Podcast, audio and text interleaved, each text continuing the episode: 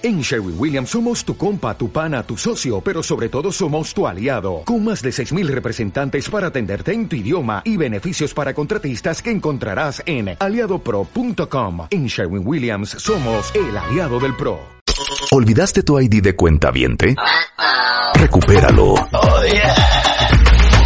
En martadebaile.com participa en todas nuestras alegrías. Marta de Baile 2022. Estamos de regreso. Y estamos donde estés. Bebemundo presenta. El día de ayer platicábamos de este, esta sensación de estar en modo standby, esperando a que todo esto termine para continuar viviendo nuestra vida. Si para los adultos es complicado, imagínense lo que es para los niños. Y por eso el día de hoy queríamos hablar con Juan Pablo Arredondo, que es terapeuta familiar, psicólogo, tiene más de 30 años de experiencia trabajando eh, particularmente con niños y adolescentes, sobre cómo estimulas nuevos propósitos en tus hijos. Y les voy a decir por qué.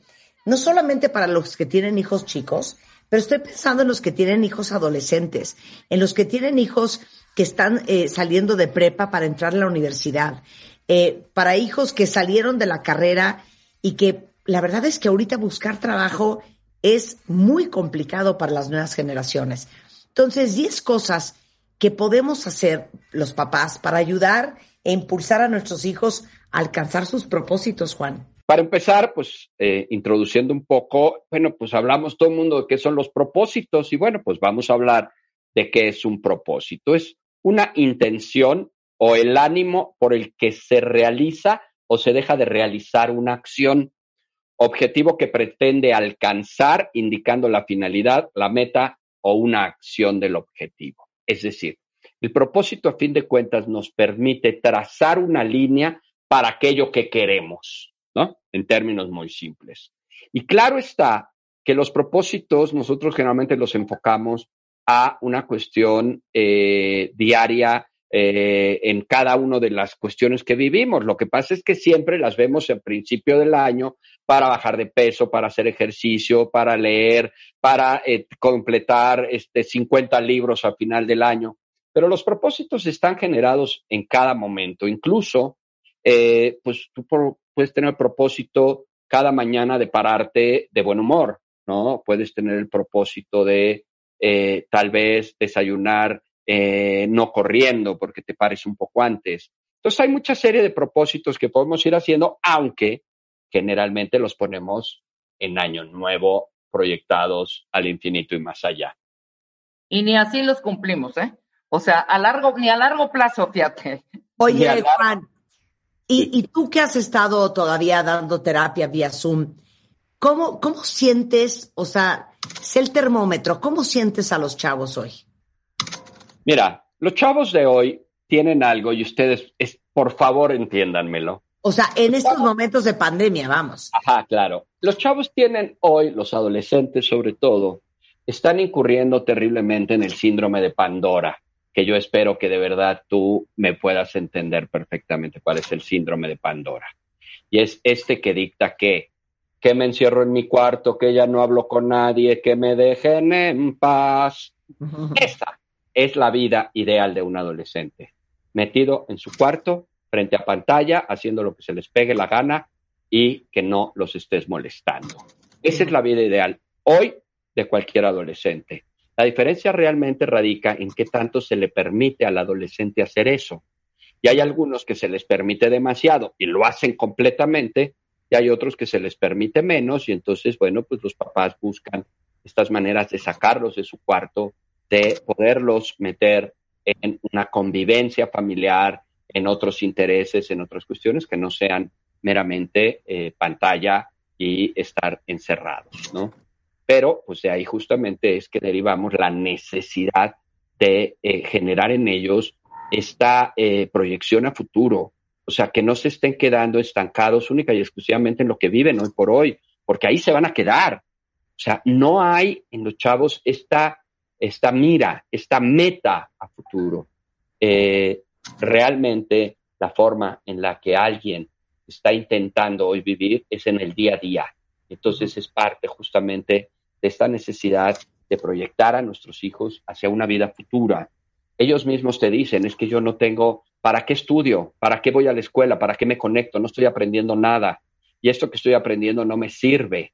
Entonces, obviamente, eso hace que ellos estén centrando en el aquí, en el ahora, en la satisfacción inmediata, en lo que quieren en este momento, sin tener esa proyección a futuro. Y creo que de ahí viene la gran importancia de eh, promover en ellos propósitos, de promover en ellos metas, alcances, miras, algo que les dé a futuro. Y voy a hacer solo un paréntesis, si me lo permiten. Una de las cosas, fíjense qué importante es esto. Una de las cosas que más significativas pueden ser en un chavo a la hora de hacer una valoración emocional en ellos es qué tanta proyección a futuro tienen en su vida. Claro, qué fuerte. ¿Por qué? Porque si ellos no tienen proyección a futuro, es evidentemente una condición emocional muy distinta a aquel que se ve a futuro. Entonces, solo como indicador de una valoración emocional, alguien que no proyecta, dices, mm, mm, aquí ya algo no anda bien, generalmente asociado a cuestiones de depresión, asociados a cuestión de desánimo, de falta de esperanza sobre la vida, de esta eh, tedio y de esta aburrición de, lo que tienen y que es un riesgo increíble en los chavos. Por eso de ahí derivamos pues esta necesidad de eh, proyectar estas metas en los hijos. Vamos a hablar de 10 rapidísimo porque si no, luego no terminamos.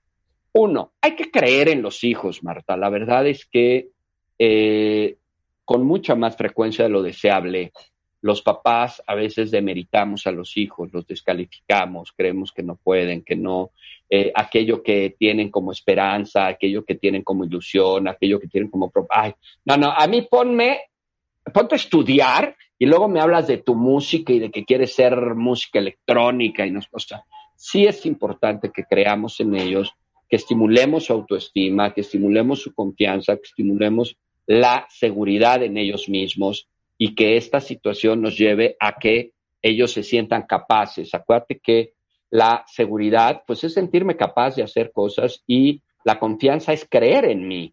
Y si yo creo en mí es en gran medida porque han creído en mí. Entonces, esta cuestión de creer en los hijos implica que les vamos a ayudar a que ellos crean en ellos y a que tengan certeza de ser este que son. ¿no? Y eso, pues obviamente será un impulso increíble. Otro, pues es mostrarles cariño, mostrarles afecto, sí tener manifestaciones afectivas con ellos. Hoy por hoy, eh, las cosas se han eh, cambiado tanto que ya damos por hecho los afectos, que ya damos por hecho el cariño que nos tenemos y a veces poca posibilidad tenemos de manifestarlo, sobre todo con aquellos que estamos viviendo 24 horas al día, ¿no?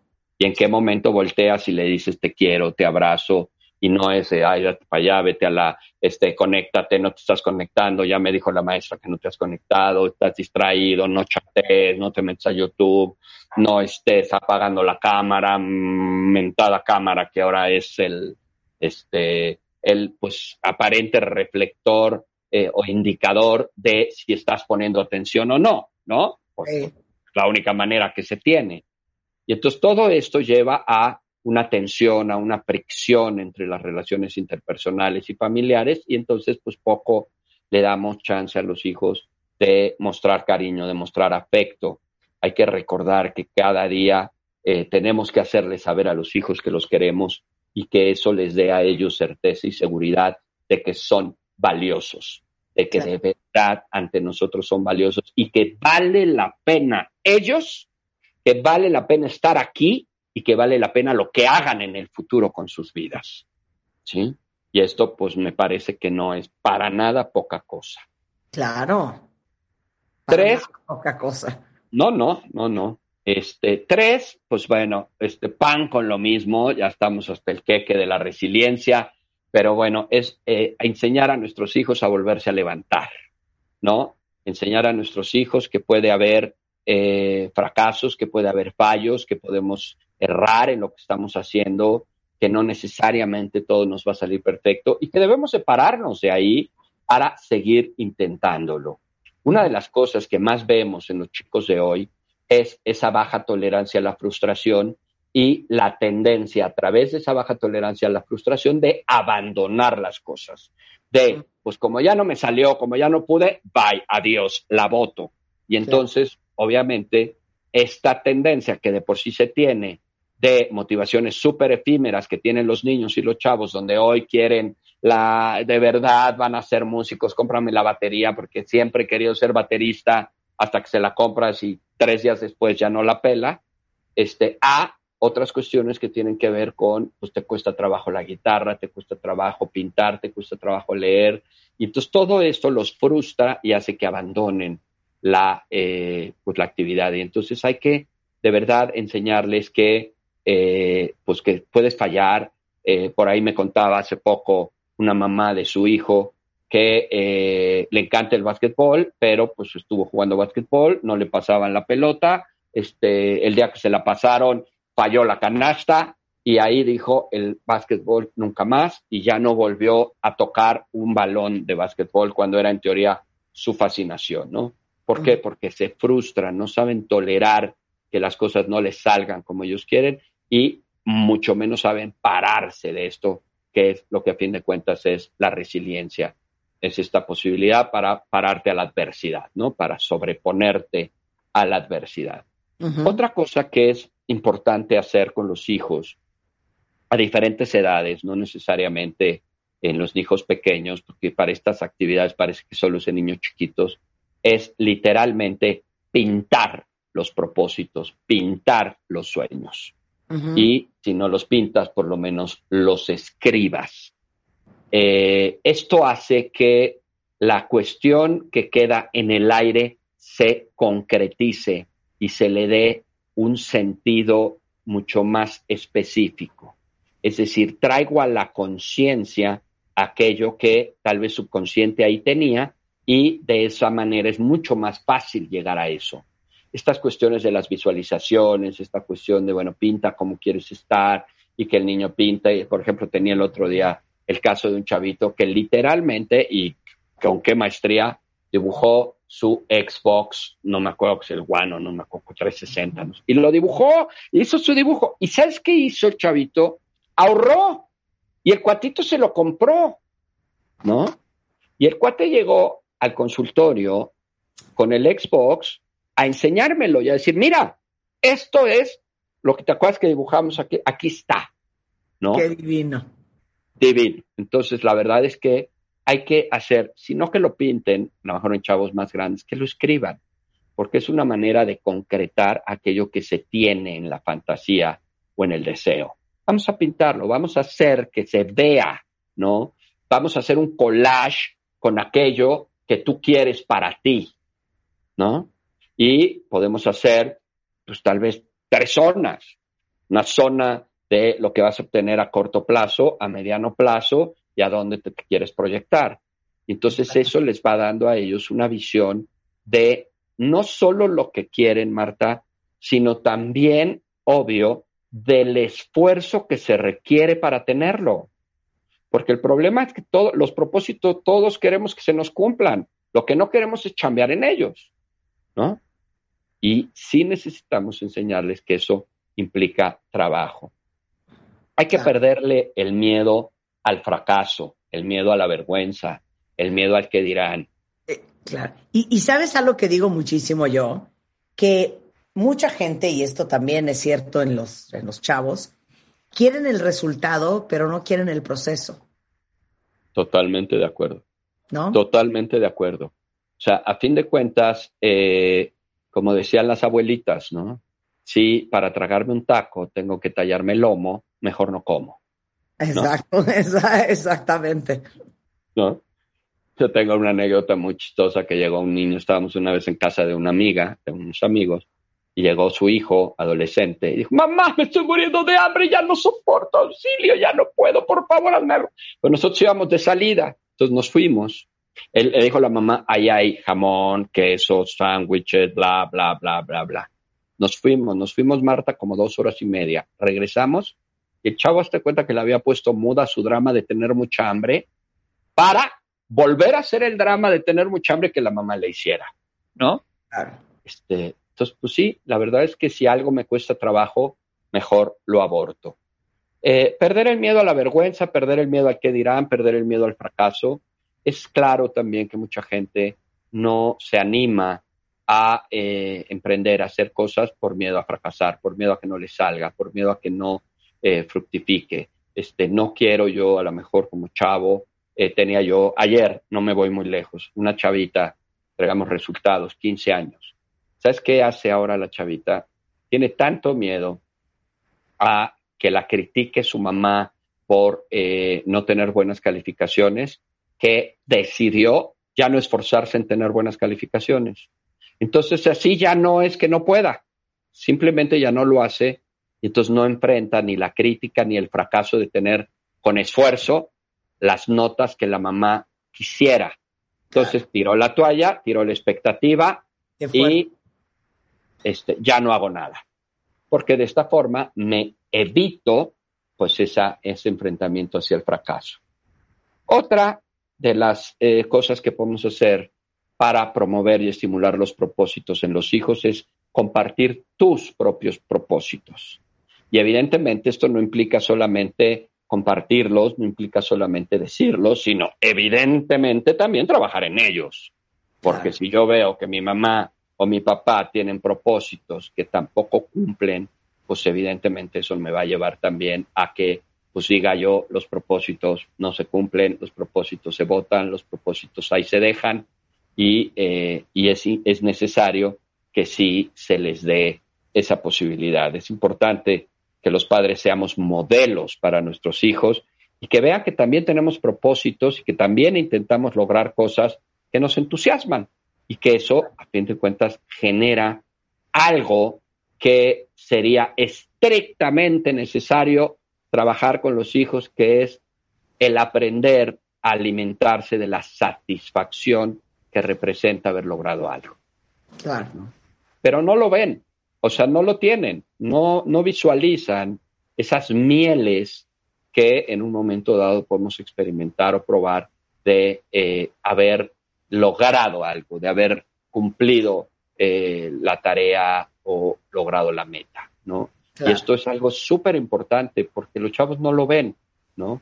Y el problema es que luego cuando la logran, eh, en esta parte que a veces tienen como de inconformidad, eh, van por lo que sigue, y van por lo que sigue, y van por lo que sigue, y también es cierto que ellos comienzan a experimentar una serie de frustraciones porque eh, nunca nada es suficiente. Siempre quieren ir por lo que sigue. Siempre quieren ir nuevamente por aquello de más, ¿no? Y entonces tampoco aprenden a gratificarse y a satisfacerse con aquello que tienen.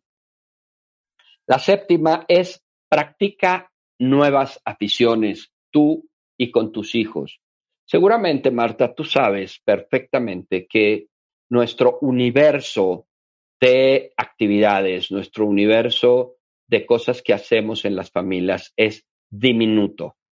Y una de las formas más claras y directas de verlo es cuando tú ves otras familias que hacen cosas muy diferentes a las tuyas y tú dices, bueno, pero ¿en qué momento se pusieron a hacer esas cosas? ¿No? Porque, porque esos universos familiares son muy reducidos, de verdad, que claro, siempre van en función de aquello que nosotros eh, nos gusta, de aquello que nosotros vemos, que aquello que nosotros eh, estamos acostumbrados, ¿no? Eh, pensaría yo, una familia en donde papá y mamá no les gusta el deporte, pues en qué momento van a estimular en sus hijos el deporte, si no les gusta la lectura, en qué momento van a estimular la lectura. Y entonces todo esto de probar nuevas aficiones abren un panorama muy amplio en los hijos para proyectarse a diferentes cosas un ejemplo muy claro que acabo de, vivir fue que eh, una familia entera decidieron ponerse a leer, ¿no? Y entonces ahora lo que traen son concursos de libros leídos, ¿no? Y entonces ellos mismos han estado, pues, eh, renovando esta afición de lectura y, por supuesto, que ahora, pues, todo el mundo está leyendo y eso no solo implica el tiempo que la pandemia les da de más, sino también el tiempo que la pandemia les da de más en una cuestión pues muy deseable, muy agradable que pueda ser la lectura y luego se los intercambian y todo, solo de encontrar una nueva visión en familia. Y esto es algo que pues tendríamos que hacer en este sentido y en cualquier otro. Hombre, ¿de qué me estás hablando? Yo me puse a hacer manualidades, me puse a hacer legos con los niños. Eh, luego empezamos a ver eh, todas las películas, ya sabes, la trilogía de esto, la trilogía de no sé qué, inventando qué hacer. También te digo una cosa, para que los días con nuestros hijos no se vuelvan solamente transaccionales. ¿No? Por supuesto. A ver, dices, entrénale a cumplir sus sueños y propósitos. Y vean qué cosa más linda. Aquí nos están compartiendo muchas mamás y papás. Dice, mi hijo se muere por irse a estudiar un semestre al extranjero. No tenemos dinero, tenemos que resolver cómo le vamos a hacer, pero estoy súper contenta de que él está haciendo el proceso y le está poniendo color a sus sueños. 100% él. 100%.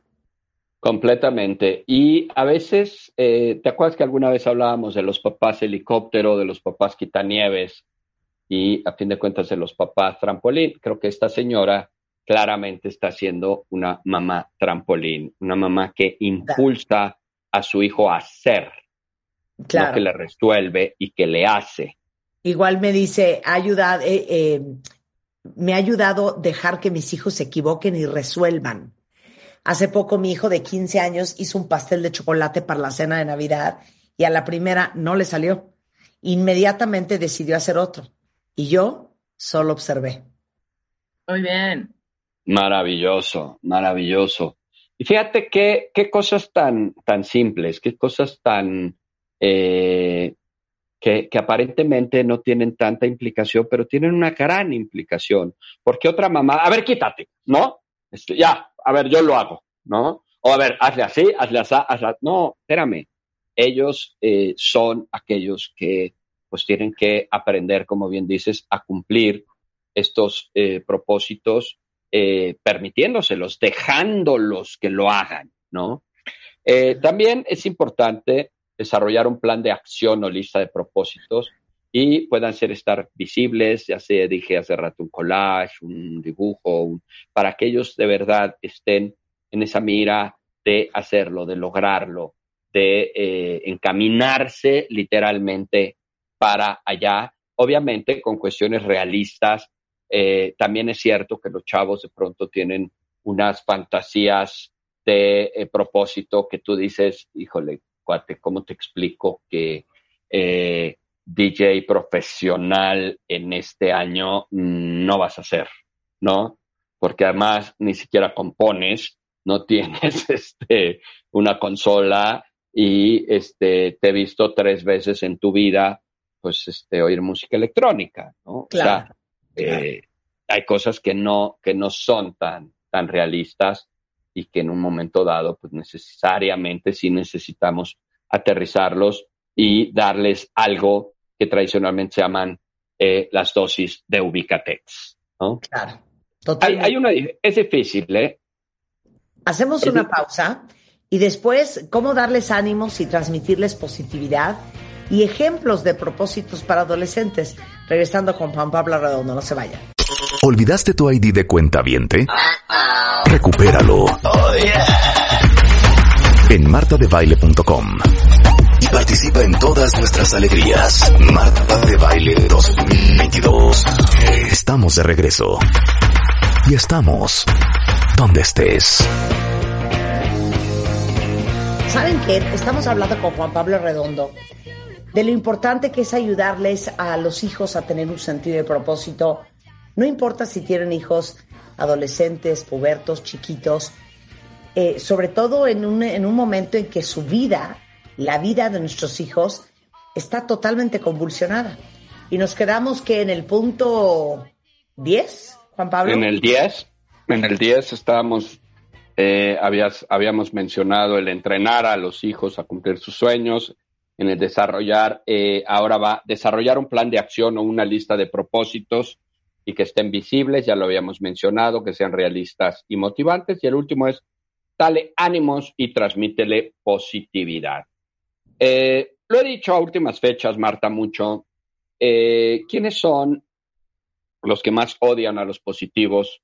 Pues evidentemente los negativos, ¿no? Y siempre creemos que eh, el positivismo es una cuestión a veces como irreal, ¿no? Sobre todo aquellos en los pesimistas que sienten que ser pesimista es lo de hoy y es lo bueno, porque entonces yo les digo, o sea, como, a ver, eso quiere decir que es mejor ver todo de la fregada como tú lo ves que verlo todo bien como yo lo veo. O sea, eso es lo que me estás queriendo decir.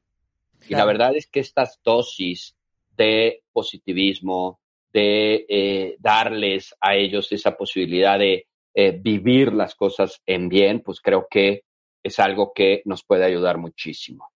Eh, voy a, a dar unas, unas recomendaciones generales, tal vez una de ellas, las más importantes, es recomendarles que lean o leerles cuentos de muchas cosas que tengan que ver con propósitos, con sueños. Eso estimula, eso al chavito, sobre todo a los más pequeños, les va dando esa posibilidad de logro. A los más grandes, por ejemplo, eh, estas historias maravillosas de éxito que hay en Internet, de gente muy famosa, de gente que ha superado muchísimos eh, problemas en su vida, bueno, pues son parte de lo que podemos también enseñarles a nuestros hijos porque no lo ven y esto hace que tampoco pues eh, valoren mucho lo que tienen, mucho lo que están ellos de veras teniendo acceso. Algunos ejemplos de propósitos para niños. A ver. Bueno, tal vez uno de los primeros más importantes es mejorar los hábitos de higiene, ¿no?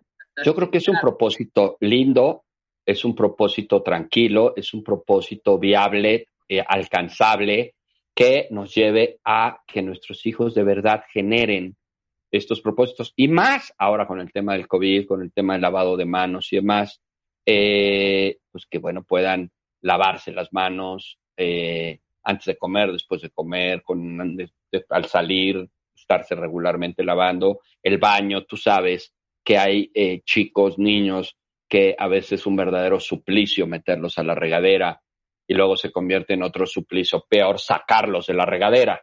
Pero la realidad es que, bueno, a veces esos hábitos de higiene pueden ser algo que de verdad nos puede ayudar.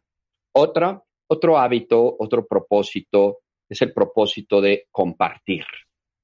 Hay que habituar a nuestros hijos, sobre todo evidentemente aquellos que son muy envidiosos, aquellos que son muy reservados con sus cosas, a generar el propósito de compartir. Compartir sus juguetes, la comida, la merienda, compartir con otros niños, eh, esta, esta cuestión de eh, ser tan individualista de los squinkles nos lleva de pronto a que todo es para ellos, para ellos, para ellos, para ellos y no hay esa posibilidad de compartir.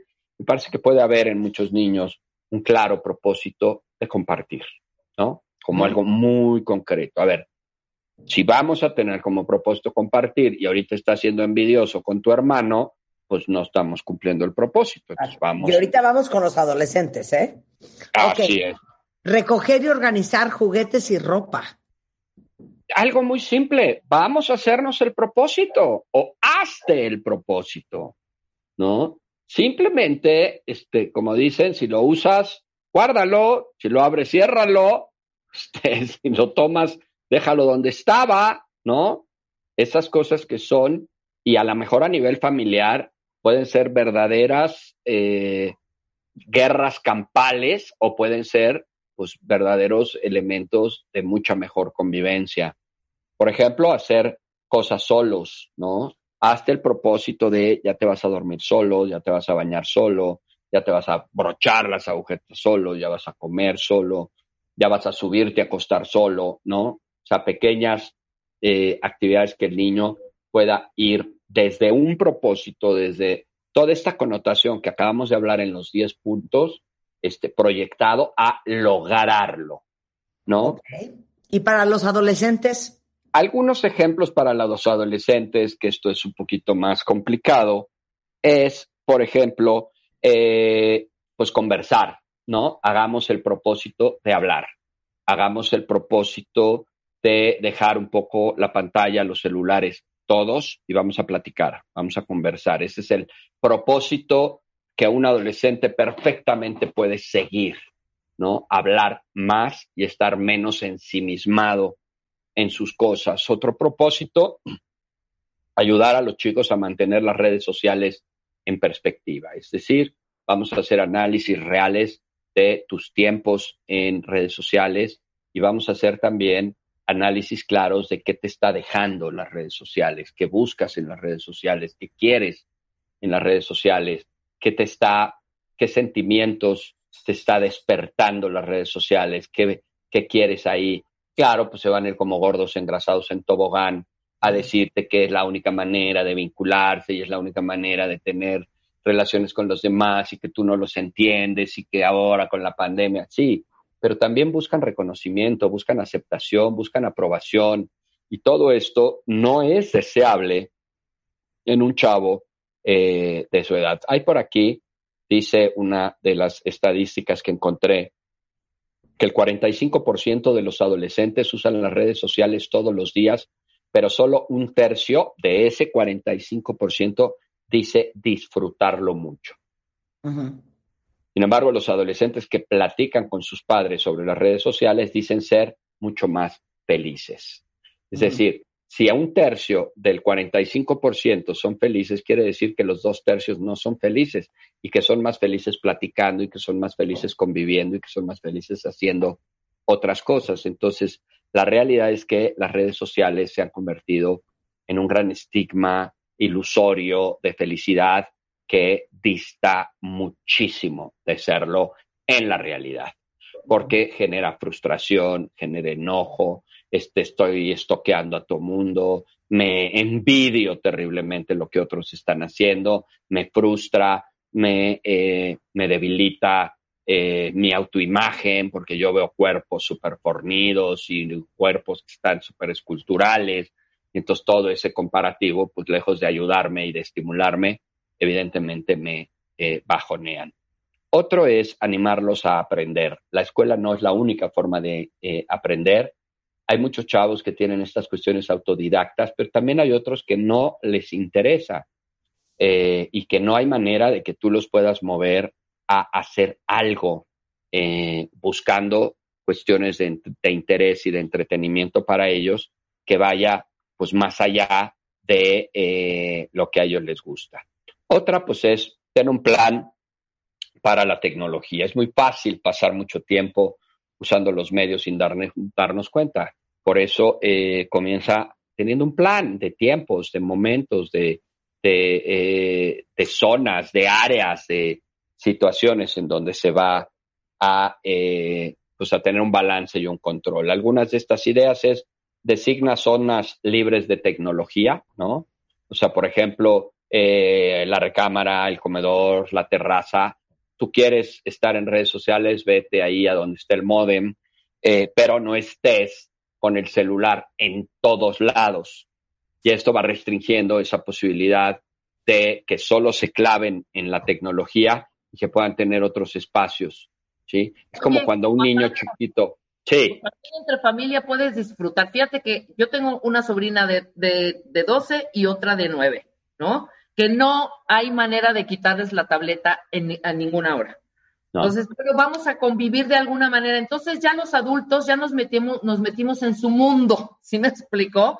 Ahora, este jueguito famoso que se llama Among Us, bueno, o sea, ya es un rito familiar meternos cada vez que, que en familia y, y, con sana distancia, evidentemente, nos reunimos mis, mi hermana, mi mamá y las niñas y yo, y jugamos con ellas. Y no sabes qué divertido, porque además también hay bastantes eh, eh, habilidades ahí que, estás, que los chavitos están desarrollando, ¿no? Pero ya estás en su ambiente, en su rollo, ya entiendes un poquito más esta parte, ¿no? Y ya por lo menos les quitaste eh, por lo menos un par de horas y ya estás conviviendo en familia, aunque sea de manera digital, ¿no? Completamente de acuerdo, completamente de acuerdo. El problema no son las redes sociales, el problema es el exceso de todo, ¿no? O sea, ahí es donde empezamos a tener dificultades serias porque todo se hace excesivo. Pero por eso uh, designar horas, designar eh, situaciones específicas. Iba a poner el ejemplo del niño que le dices, ¿vas a hacer berrinche? ¿Vas a hacer berrinche? Vete a tu cuarto. Entonces, cuando se va a su cuarto a hacer berrinche, pues se aburre, entonces deja de hacer berrinche para venir. Claro. Claro. Entonces, si tú mandas a un chavo, ok, vamos a estar en redes sociales en esos espacios, pues claro, obviamente con tiempos, porque si no, si su cuarto es ese ambiente de redes sociales, pues entonces se va a meter en su cuarto toda la vida. Hay que poner límites, todos necesitamos tiempos específicos. Los niños no tienen mucha capacidad para frenarse, hay que frenarlos de afuera. Yo siempre he dado la recomendación a los papás, es muy simple, mira, yo no voy a permitir que te descontroles con el uso de las tecnologías, eso no lo voy a permitir. Entonces, tenemos dos alternativas, o te controlas tú o te controlo yo, ¿qué prefieres? Lo que tú prefieras. Eso está precioso. No voy a permitir que no lo hagas. O te controlo yo. Pues sí, ¿no? O sea, a fin de cuentas no voy a permitir que tú eh, estés todo el tiempo en eso, ¿no? Claro. claro. Oye, eh, Juan, ¿estás dando terapia por Zoom o cómo le estás haciendo para? Estoy dando las dos, la verdad que estoy dando las dos, este, algunas presenciales, eh, con todas las medidas. La verdad es que soy un exagerado de pronto de las medidas, pero por Zoom, por Zoom muchas, muchas, muchas. Y sí, ya este, pues dándole con todo a pues todos los casos y a todas las situaciones. Eh, hoy por hoy ya estamos, pues como te lo había comentado alguna vez, ya te lo había compartido en un tema de, pues, de la clínica, donde ya hay terapeutas, hay este, psiquiatras, hay abogados, hay este, por ahí neurólogo todavía no, pero por ahí quiero tener alguno. Entonces, pues sí, este, atendiendo a la gente lo más que se pueda de la mejor manera posible ahí en la, en la clínica. Y ahorita pues también trabajando, si me lo permites, en un proyecto que me tiene completamente fascinado, que eh, es una eh, fundación, queremos llevar terapia psicológica a áreas realmente muy escasos recursos, donde no pueden pagar tratamientos psicológicos. Y estamos trabajando en eso. Entonces, pues muy contentos, con muchos ánimos en este 2021. Sensacional. ¿Dónde te contactan? Es eh, Clínica Juan Pablo Arredondo en Facebook, JP Arredondo H en Twitter y eh, ¿qué? ¿WhatsApp? WhatsApp, un WhatsApp que es el, el teléfono de consultorio, es el 55 27 16 38 47. 55 27 16 38 47. Sensacional. Muchísimas gracias, mi queridísimo Juan Pablo. Te mandamos un gran beso y un abrazo. Escucha todos nuestros playlists y contenidos en Spotify. Búscanos como Marta de Baile. Marta de Baile 2022. Estamos de regreso y estamos donde estés.